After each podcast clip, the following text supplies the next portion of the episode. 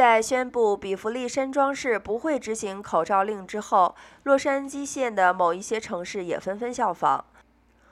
洛县卫生局局长表示，新冠的病例数、住院和死亡人数继续显示出当地稳定的迹象，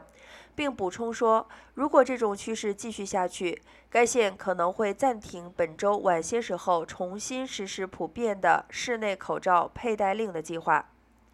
帕萨迪纳拥有自己的卫生部门，他们发表声明称不会执行口罩授权。另外，周二长滩的卫生官员也表示。长滩将继续遵循加州公共卫生部的指导方针。根据该市卫生部门周二的声明，该指导方针仅建议在大多数情况下佩戴口罩，而不是强制要求。